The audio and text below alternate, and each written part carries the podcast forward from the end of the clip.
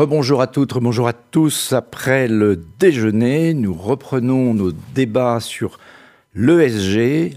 La tribune veut partager l'économie avec vous, faire preuve de pédagogie sur les transformations en cours dans le monde de la finance. Et vous le savez, s'il y a vraiment un moment en cette décennie où il est question de capitalisme plus responsable, c'est bien maintenant. Nous sortons de la crise du Covid, deux années de pandémie où il a fallu repenser. On a même parlé de monde d'après, même si chacun veut revenir au monde d'avant, ces questions sont sur la table. Et puis le climat, euh, la décennie décisive pour transformer le monde, pour résoudre l'équation écologique.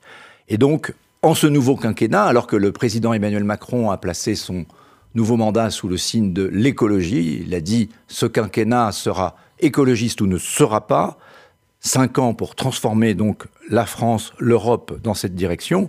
Comment ne pas parler d'un capitalisme plus responsable et comment ne pas voir que tous ces enjeux ESG, environnement, sociaux et, de gouvernance sont liés Et pour en parler, eh bien, nous allons évoquer ces sujets avec euh, trois acteurs et actrices de ce capitalisme plus responsable. À commencer par Hélène Valade. Bonjour, Hélène. Vous étiez déjà là l'an dernier, vous êtes directrice de la RSE chez LVMH, vous êtes également la présidente de l'ORS. L'ORS, c'est l'organisme qui rassemble l'ensemble des professions, de ces métiers de la RSE qui sont en train de, de changer, vous nous en parlerez. Une autre femme est là avec nous, Catherine Lescure, directrice de la communication et de la RSE d'Enedis, là aussi au cœur de la transition écologique et un homme, bonjour Catherine, et un homme, Romain Mouton, qui est président du cercle de Giverny, un communicant, on va dire, aussi, qui s'intéresse à ces sujets depuis longtemps. Et vous organisez chaque année le, cercle de Giverny. Donc c'est un think tank qui se préoccupe en particulier de ces questions-là. Je crois que le prochain rendez-vous est en septembre. Donc euh, on a le, temps de trouver un nouveau gouvernement d'ici là. Oui, j'espère. Un premier ou une première ministre.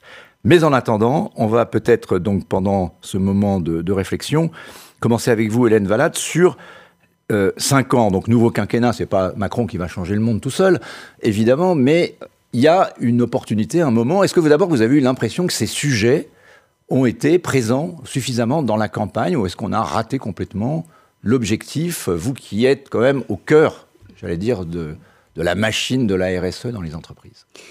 Oui, merci de, poser cette question parce que c'est un, grand regret pour moi euh, dans la mesure où pendant le quinquennat précédent, un certain nombre de choses avaient été faites entre la loi Pacte, entre la loi climat, entre la loi économie circulaire. On se rendait compte que le diagnostic de la nécessité de l'accélération était acté par tous. Et à partir du moment où on rentre euh, dans l'action, on se pose des questions sur le comment. Et donc, il me semblait que cette, euh, ce débat pour la présidentielle était le moment de débattre euh, des comment possibles. Bon. Et là, ça a été une occasion quand même magnifiquement ratée. C'est-à-dire, à part les questions et la sacro-sainte question, pardon Catherine, sur l'énergie, le reste, on n'en a jamais entendu parler. C'est-à-dire l'économie circulaire, c'est-à-dire la RSE en tant que telle, la place de l'entreprise, le, le, capitalisme responsable. Tous ces sujets n'ont pas été euh, traités. Et d'ailleurs, le questionnement ne s'est pas articulé autour de l'ensemble de ces enjeux. Bon, c'est pas grave, c'est maintenant que ça va se passer, et c'est maintenant que ça va se passer pour, en effet, apporter des réponses de plus en plus concrètes à des enjeux qui deviennent euh, non seulement importants pour les opinions publiques, mais également pour la planète, et qui sont littéralement incontournables. Bah, de toute façon, on a toujours une deuxième chance, donc il y a quand même une deuxième élection, c'est le troisième tour législatif.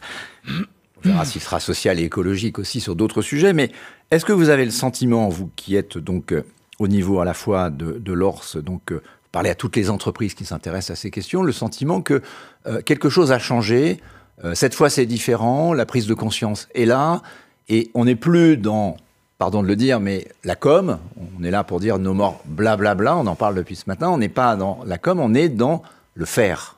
Oui, vous savez, je pense que ça fait quand même pas mal de temps qu'on est déjà dans le faire.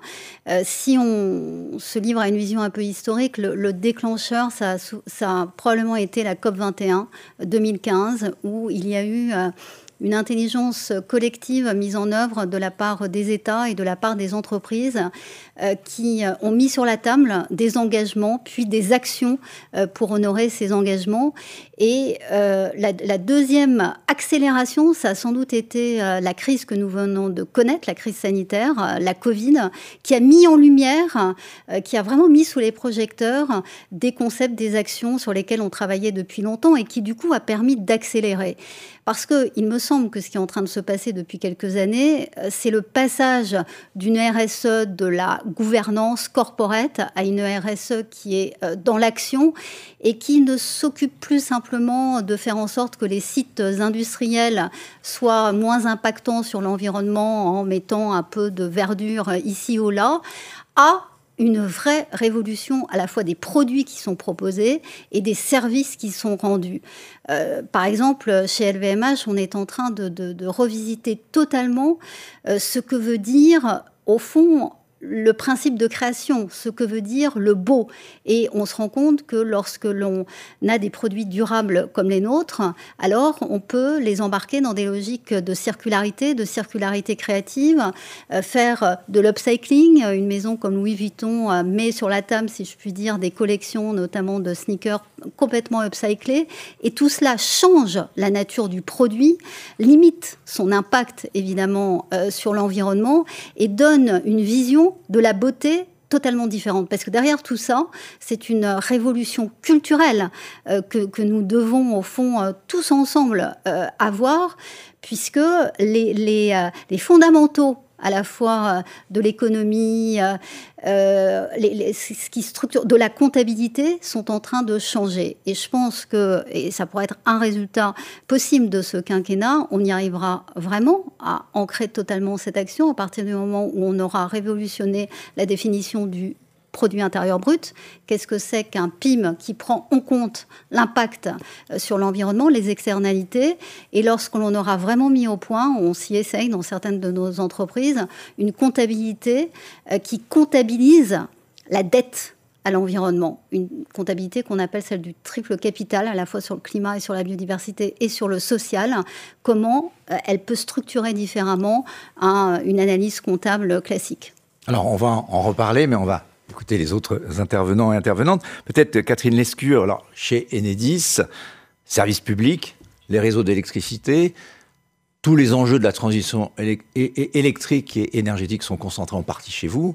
Et ce qui est particulier, ce que vous pourriez peut-être nous expliquer dans cette dimension RSE ou, ESG, c'est que vous êtes en relation avec toutes les parties prenantes, que ce soit les consommateurs citoyens et les territoires qui possèdent le réseau.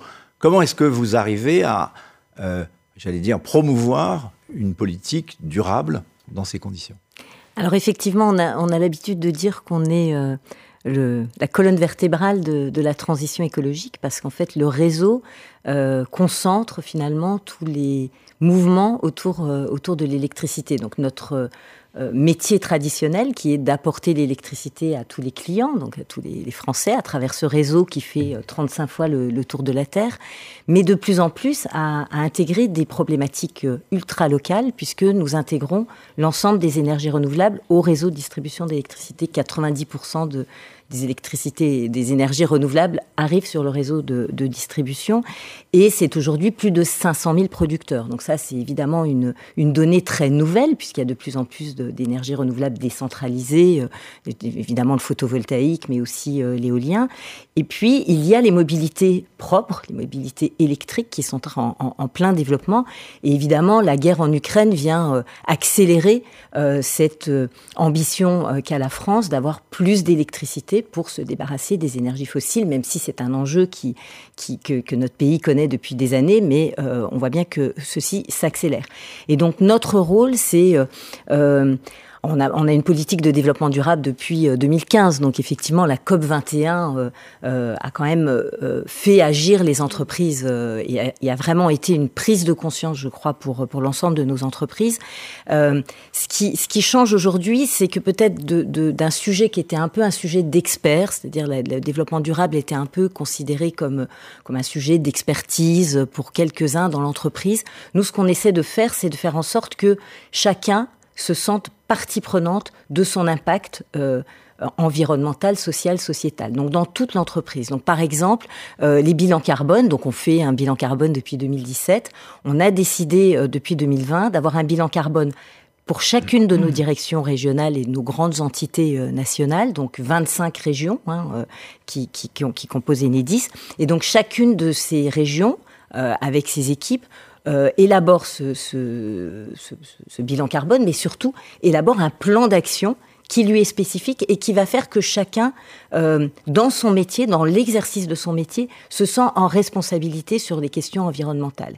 Et de la même façon, sur le, le sujet social, sociétal, nous avons décidé, nous avions un conseil des parties prenantes euh, nationales qui existe aussi depuis 2015, et on a décidé en 2021 d'avoir un conseil des parties prenantes dans chacune de nos 25 régions, donc avec les parties prenantes les plus en proximité, je dirais, avec nos équipes, pour pouvoir échanger sur toutes les dimensions de l'entreprise. Vous dites quelque chose de très important parce que euh, on en pourra en reparler, mais cette dimension de proximité, euh, aujourd'hui, on a un peu ce sentiment parfois que les choses sont vues de très haut, ce qui crée une distance et voire un éloignement, voire un désintérêt.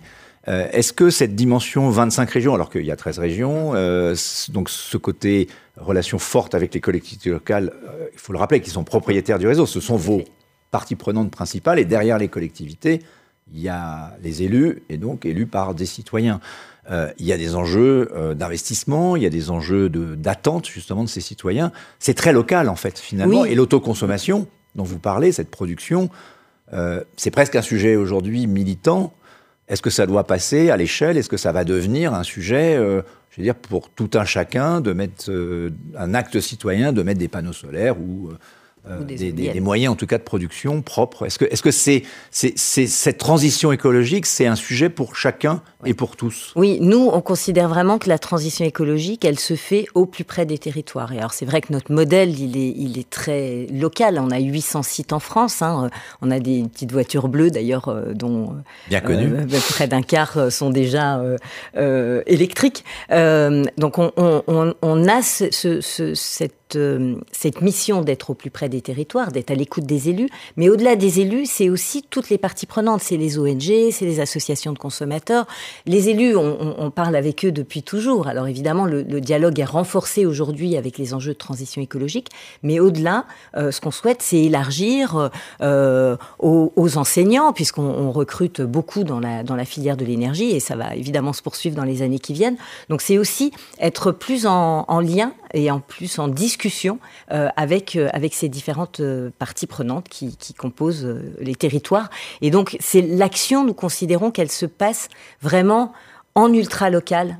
Il y a effectivement des grandes décisions qui peuvent être prises au niveau national, mais il y a quand même la, transition écologique, elle se fait au plus près des territoires, elle se fait euh, là où il y a envie de faire de, l'autoconsommation. On a des, régions où il y a de l'autoconsommation collective qui, se déploie plus vite que dans d'autres régions, d'autres régions qui souhaitent mettre l'accent davantage sur les mobilités propres. Donc c'est aussi accompagner euh, ces attentes des élus et des citoyens au plus près de, ce qu'ils souhaitent mettre en avant comme, transition. Alors Romain, Romain Mouton, vous- je disais, vous avez fondé un cercle, un think tank qui s'appelle le cercle de Giverny. C'est une réunion par an, mais entre les deux, j'imagine, il se passe beaucoup de choses, beaucoup de réflexions. Euh, Qu'est-ce que c'est le cercle de Giverny? Vous avez un rendez-vous, donc on parle de nouveau quinquennat en septembre.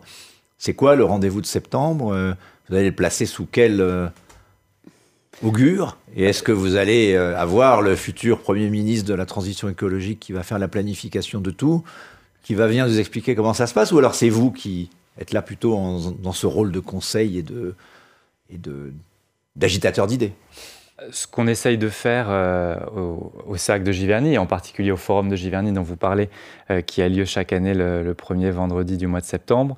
Euh, Donc le 2 c'est- septembre cette année. Le 2 septembre, merci Philippe. Et je suis. Euh, c'est euh, Hélène est, est bien évidemment une fidèle. Le l'objectif c'est de faire des propositions le plus concrètes possible. Et là, on a un moment un peu historique en ce début de quinquennat. On a un alignement de planètes. On sera bon, certes à la sortie de la présidence française de l'Union européenne, mais un nouveau quinquennat. Et on sait que le temps de l'action, le temps où tout est possible, le temps où on peut engager les grands chantiers, que ce soit d'ailleurs dans les domaines économiques, sociaux et environnementaux, euh, ça va être dans le début du quinquennat, cette première année qui est une année clé. Et c'est vrai euh, que notre souhait chaque année, c'est d'avoir plusieurs ministres parlementaires pour euh, évangéliser, pour leur euh, faire part de nos propositions euh, sur les sujets environnementaux et sociaux. Chaque année, on fait 30 propositions, 30 propositions qui sont mises à la puissance publique et dévoilées au Forum de Giverny. et cette année, on a choisi 5 chantiers, 5 chantiers qui nous apparaissent comme prioritaires et sur lesquels on souhaite, grâce à une centaine d'experts qui sont extraordinaires sur ces sujets, l'ORS notamment est sur un groupe, sur un premier groupe qui est l'attractivité des métiers de la transition écologique. Parce que euh, on a la conviction que pour que cette transition, pour que ce, euh, cette nouvelle économie, ce capitalisme responsable voit le jour, euh, il faut des talents qui puissent le déployer. Et aujourd'hui, les entreprises, certainement Hélène et, Catherine le, le, le, constateront aussi, les entreprises sont confrontées au manque de ressources humaines, au manque de manœuvres, au manque de personnel pour mettre en place cette euh, transformation écologique. Euh, lors de ce, groupe de travail, on a plusieurs entreprises, euh, je pense à EDF, à Transdev, qui sont là et qui nous expliquent, voilà, nous, on est prêt à faire tel et tel chantier, mais on n'a pas la manœuvre derrière. Donc, comment on va faire en sorte que les formations soient mises en place et comment on va surtout donner envie aux jeunes d'aller dans ces métiers, un métier des métiers qui peuvent ne pas avoir l'air forcément très attractifs. Électricien, par exemple électricien, il y avait chauffeur de bus, etc. Donc il y a ce premier chantier, c'est l'attractivité des métiers. Euh, le deuxième qu'on a choisi, c'est le e-commerce, parce que euh, on est tous euh, sur nos plateformes pour commander. Donc comment faire en sorte que l'impact environnemental du e-commerce soit limité et soit durable?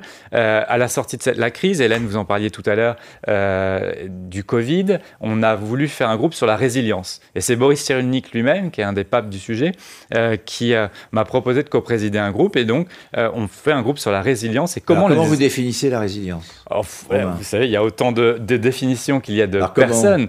Pourquoi Boris Cyrulnik alors Pourquoi, Boris bah, Déjà parce que c'est un, neuropsychiatre, un neuropsychologue qui est engagé sur ce sujet, qui a écrit plusieurs livres sur le sujet, qui a lui-même sa propre définition de la résilience et qui euh, la résilience qu'il faut dire. qu'il a vécu à titre personnel et qui accompagne des, euh, des, des personnes sur ces sujets.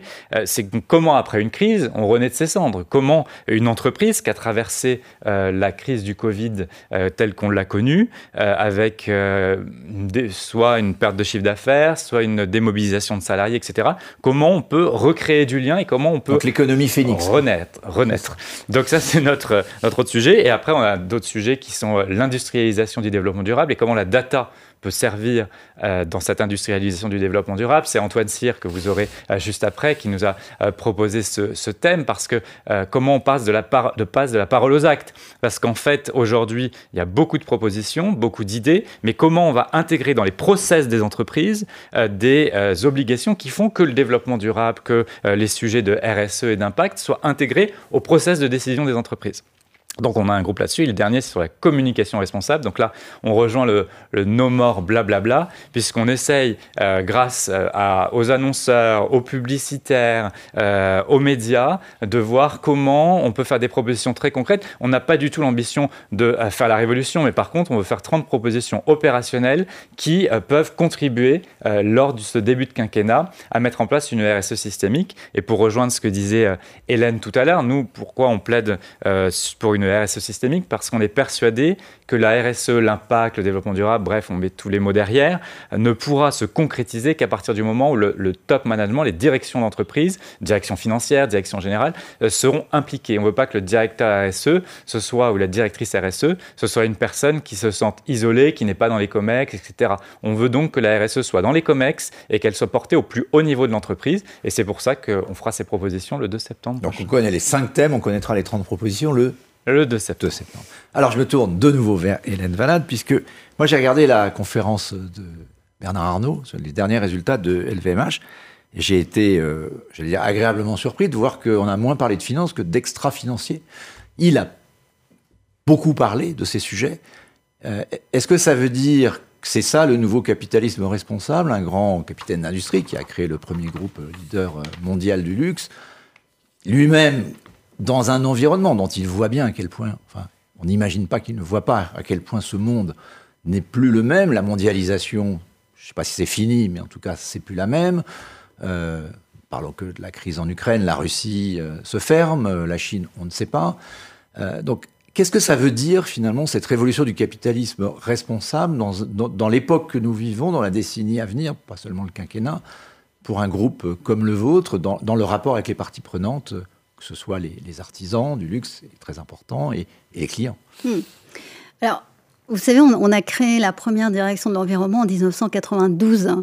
Donc il y, a aussi quand même une, inscription dans le temps long euh, pour préparer quelque chose qui ne se fait pas comme ça du jour au lendemain. Donc on, parle aujourd'hui euh, de, capitalisme responsable, mais je, pense que cette expression-là est l'aboutissement euh, déjà d'un long chemin. Et, et le mot d'ordre aujourd'hui, c'est plutôt celui de l'accélération. C'est-à-dire pendant toutes ces années, et notamment à LVMH, on a testé des solutions, mais tout ça était un peu euh, mosaïque. Voilà, il y avait euh, des sujets sur lesquels on travaillait beaucoup, on testait des, euh, par exemple des nouvelles matières pour remplacer des matières qui sont trop impactantes, etc. Là aujourd'hui, le sujet c'est passer à l'échelle totalement. Euh, et, donc cette transformation euh, totale. Et elle est en effet complètement enclenchée euh, chez LVMH, qui d'ailleurs, lors de son AG, a, donné quelques exemples, encore une fois, de choses qui viennent se loger dans les produits, puisque c'est ça le sujet, c'est comment changer la production, comment changer les services que l'on propose. Et, et, ces objets peuvent être extrêmement beaux, et moi je suis très très attentive à ça, parce que tous ces sujets, il faut les rendre désirables pour embarquer des clients, des consommateurs, des citoyens euh, dans cette transformation. Donc on a par exemple mis un, peu en exergue un sac à main euh, qui a été euh, très joliment tissé par des artisans, mais à partir de chutes de chute de cuir. Voilà. Et donc c'est très symbolique, mais c'est un exemple de cette révolution qui est, qui est en train d'avancer. Puis il y a une autre chose qui me tient particulièrement à cœur, qui concerne LVMH, mais, mais tout un tas d'autres entreprises également, c'est cette capacité que nous avons à à nouer une relation d'un ordre un peu différent avec le monde du vivant, avec la nature, euh, puisque euh, c'est une des réponses que l'on peut avoir euh, à l'enjeu climatique, hein, des sols, une agriculture qui, qui, renonce un peu à la monoculture pour aller dans, dans l'agriculture régénératrice, est une agriculture qui permet le stockage du carbone et qui donc apporte des éléments à cet enjeu absolument incroyable et primordial qu'est le climat.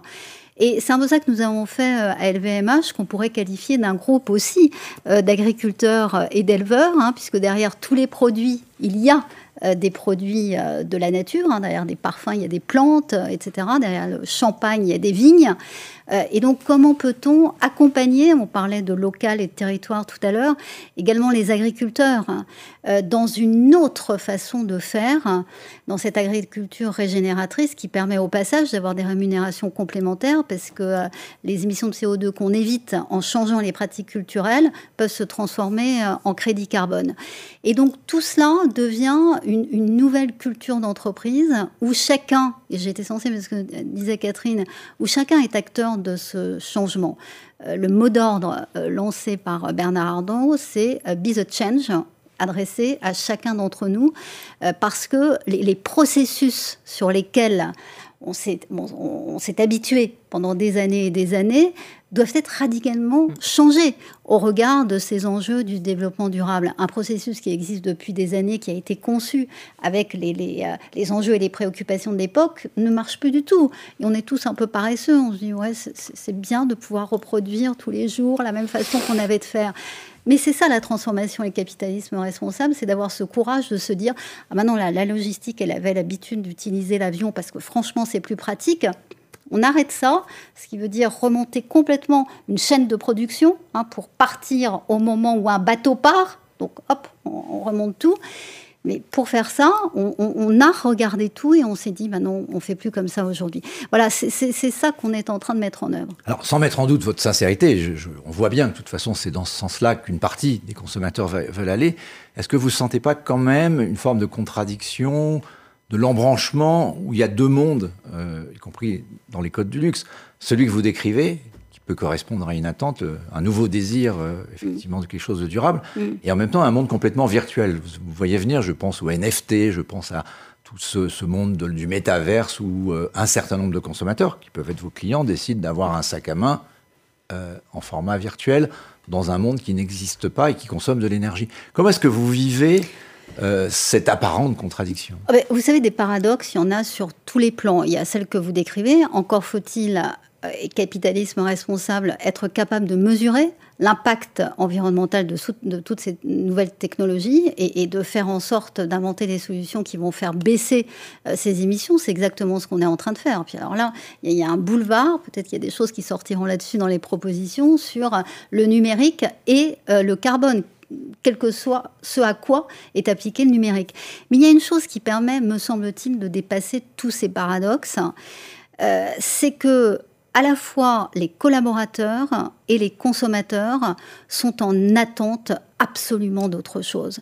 Je ne passe pas euh, une semaine sans euh, avoir des entretiens avec des, personnes que je souhaite, euh, que je souhaite embaucher qui interrogent sur ce que vous avez dit, c'est-à-dire sur, le courage, sur la voilà, sur la réalité de cette de, des politiques de développement durable. C'est plus possible, euh, voilà. Donc on a en face de nous euh, et, du coup, les politiques de développement durable et de RSE deviennent des politiques de marque employeur. Euh, c'est comme ça qu'on attire les talents. C'est parce que on est crédible et on est sincère et on a des preuves de ce que l'on fait. Bon, et du côté des consommateurs, y compris dans le luxe, c'est exactement la même attente. C'est-à-dire, on passe d'un luxe qui était et c'est vrai, un, luxe statuaire, un luxe qui est un luxe beaucoup plus de l'engagement, que ce soit en France ou que ce soit mmh. en Mais donc, un des enjeux, c'est quoi? C'est d'éduquer les clients? Parce que le client, euh, lui, euh, il vous écoute, mais euh, s'il bah, a au bout de 12 sacs euh, de lui à, 20 000 euros dans un coffre-fort... c'est de, de, lui proposer des ou dans le net. Qui permettent d'avoir de, de, la marque de cet engagement. C'est enfin, il me semble que c'est ça. changer les codes aussi du consommateur. C'est changer les codes du consommateur. D'ailleurs, dans le quinquennat précédent, il y a eu aussi des, enfin, des débuts de, réflexion assez intéressantes sur la publicité, sur la manière dont on peut rendre la publicité euh, plus responsable, au sens où vous l'indiquiez, en, faisant apparaître les, euh, les empreintes euh, carbone des, produits pour lesquels on fait de la publicité. bon, là aussi, ça, participe d'un dialogue avec le consommateur, me semble-t-il, qui est vraiment radicalement différent. Mais, vous savez, apparaît cette Gen Z euh, c'est-à-dire ce que j'appelle moi les natifs du développement durable, euh, des personnes qui euh, ont été socialisées uniquement en, avec ces enjeux en toile de fond. Et je vous assure que leurs réactions, elles sont extrêmement différentes. Ce qu'elles viennent chercher chez nous, c'est l'artisanat, c'est notre capacité à, être avec nos fournisseurs, à, Mais avec des preuves avec des preuves et, et, à les faire travailler sur des choses extrêmement concrètes. C'est comme ça que ça marche. Puis dernière chose, pardon, mais c'est en effet le, le, rapprochement avec la finance, parce qu'on dit euh, financier, extra-financier, encore en faut-il apporter la preuve. Et donc être en capacité maintenant de montrer que la performance d'un groupe est une performance globale, c'est-à-dire évidemment financière, mais aussi euh, extra-financière, c'est-à-dire avec un bilan carbone et un bilan biodiversité qui peut être démontré, ça, pour moi, c'est ça aussi le marqueur euh, du capitalisme responsable. Et on, est juste en train de commencer à faire ça. Alors Catherine Lescure, chez Enedis, on est forcément responsable puisque c'est un service public. Donc on pourrait se dire, on est dans la responsabilité absolue, c'est celle vis-à-vis du citoyen. Mais en même temps, vous êtes face à un monde qui est de l'électricité qui est en train de changer de façon très importante. Si on fait le parallèle, finalement, euh, ce monde de l'électricité, il est en train de se virtualiser un peu. Linky en est peut-être l'expression. La data devient importante. Euh, dans ce monde où on va euh, nous rééduquer à ce que moi j'ai appris euh, quand j'étais jeune, on parlait de la chasse au gaspillage hein, dans les, au moment des chocs pétroliers. Je suis pas tout à fait boomer, hein, juste après, mais enfin quand même. Donc chasse au gaspillage. Aujourd'hui, c'est ça le monde responsable. C'est pas seulement l'entreprise, c'est toute la chaîne. Comment est-ce que vous faites au moment où vous avez, je crois, achevé ou quasiment achevé cette implémentation des Linky? Pour euh, dialoguer avec les consommateurs et leur dire ben, ça va vous être utile pour devenir vous-même acteur de cette transition alors oui, effectivement, Linky, c'est 34 millions de compteurs installés chez les clients aujourd'hui. Donc euh, voilà, le programme. Euh, donc la preuve est faite que c'est pas un micro-ondes, on n'a pas le cerveau qu'à mouiller. Du tout, du tout. Et, et, et, surtout, c'est un programme qui a été déployé dans les temps en dessous du budget qui avait été estimé au départ euh, et avec un, niveau de satisfaction qui est, plutôt très élevé de la part des clients et, et avec effectivement beaucoup de clients qui l'utilisent de plus en plus pour faire des économies d'énergie. Et en fait, la data euh, qui est apporté euh, avec ce compteur Linky, hein, qui ne fait que compter vos consommations. Hein. Il ne fait pas autre chose, mais il compte et il vous permet d'être facturé exactement à partir de ce que vous avez consommé, ce qui n'était pas le cas auparavant. Euh, et donc, ces, ces data, elles servent à beaucoup de choses aujourd'hui. Donc, elles servent au consommateur en lui-même, qui peut mieux piloter finalement sa, consommation, le faire lui-même, le faire à travers son, fournisseur d'électricité, mais aussi avec les collectivités locales. Développons de plus en plus des services, donc gratuits bien sûr, parce qu'on est un service public. Euh, avec la, Banque des territoires, par exemple, on, on, aide à identifier les bâtiments les plus énergivores sur un territoire, à faire des comparaisons avec d'autres bâtiments du même type, pour voir où sont euh, les, travaux qui doivent être effectués d'urgence, sur quel type de bâtiment. Et donc, ça permet euh, d'identifier là où les travaux de rénovation ont le plus de sens et auront le plus d'impact, effectivement, en, matière euh, environnementale. Et puis, il y a tout un travail qui est fait avec l'ensemble de la filière de l'énergie, donc y compris les travaux publics, hein, parce que nous, Enedis, on, on, achète beaucoup aussi de, travaux à, à des entreprises de travaux publics, des grandes, des petites, des moyennes. 95% euh, de nos achats sont faits auprès d'entreprises françaises et la moitié auprès de PME et de TPE. Et là-dessus, du coup, en tant que grande entreprise, euh, on, considère qu'on a un vrai rôle à jouer pour euh, nous faire progresser tous ensemble. Et donc, par exemple, on met de plus en plus des critères environnementaux dans nos achats, dans nos appels d'offres, pour que ben, progressivement les entreprises qui travaillent avec nous s'engagent elles aussi euh, vers une réduction de leur bilan carbone. Et donc, c'est vraiment des choses qui se mettent concrètement en place et qui vont faire que euh, nous allons évoluer. Alors ça va pas se faire du jour au lendemain hein, parce qu'il faut pas non plus euh, euh, complètement déstabiliser des entreprises qui parfois sont petites, mais il faut les amener à prendre en compte ces critères-là. C'est la même chose sur la biodiversité. on fait beaucoup d'élagage auprès autour des lignes. Hein, vous voyez les lignes électriques. il faut éviter qu'il y ait des, arbres qui tombent dessus, notamment quand il y a des tempêtes. Donc on fait on fait de l'élagage. Eh bien, on regarde de plus en plus à faire de l'élagage dans les bon moment pour éviter euh, d'avoir des impacts sur, euh, sur euh, la, faune et la flore, et en particulier auprès de, auprès sur les oiseaux au moment de la nidification. Donc ça, c'est des sujets très concrets qu'on mène avec tout un écosystème qui, qui est l'écosystème français qui doit effectivement travailler sur, sur ces sujets et s'améliorer, parce que l'objectif, c'est bien qu'on s'améliore tous ensemble. Et puis effectivement, je suis totalement d'accord avec Hélène, c'est évidemment un, sujet majeur euh, d'attractivité pour nos pour nos entreprises. On a besoin de jeunes qui nous rejoignent pour euh, euh, bah, pour travailler sur les métiers pour nous de la transition écologique et pour développer ces, ces, réseaux de plus en plus intelligents, de plus en plus numériques, mais en même temps qui qui nécessitent encore des, des compétences très techniques. Eh bien, je pense qu'ils ont envie de rejoindre des entreprises qui ont du sens, qui qui leur apporte, qui apporte aux Français un, vrai bénéfice euh, euh, en matière de, responsabilité euh, et donc de capitalisme responsable. Alors Romain, tout à l'heure vous avez dit, on ne veut pas faire la révolution, mais en fait si.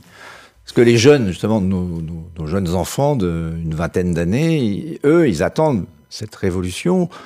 j'en connais qui sont éco-anxieux, j'en connais qui sont, en tout cas, extrêmement exigeants.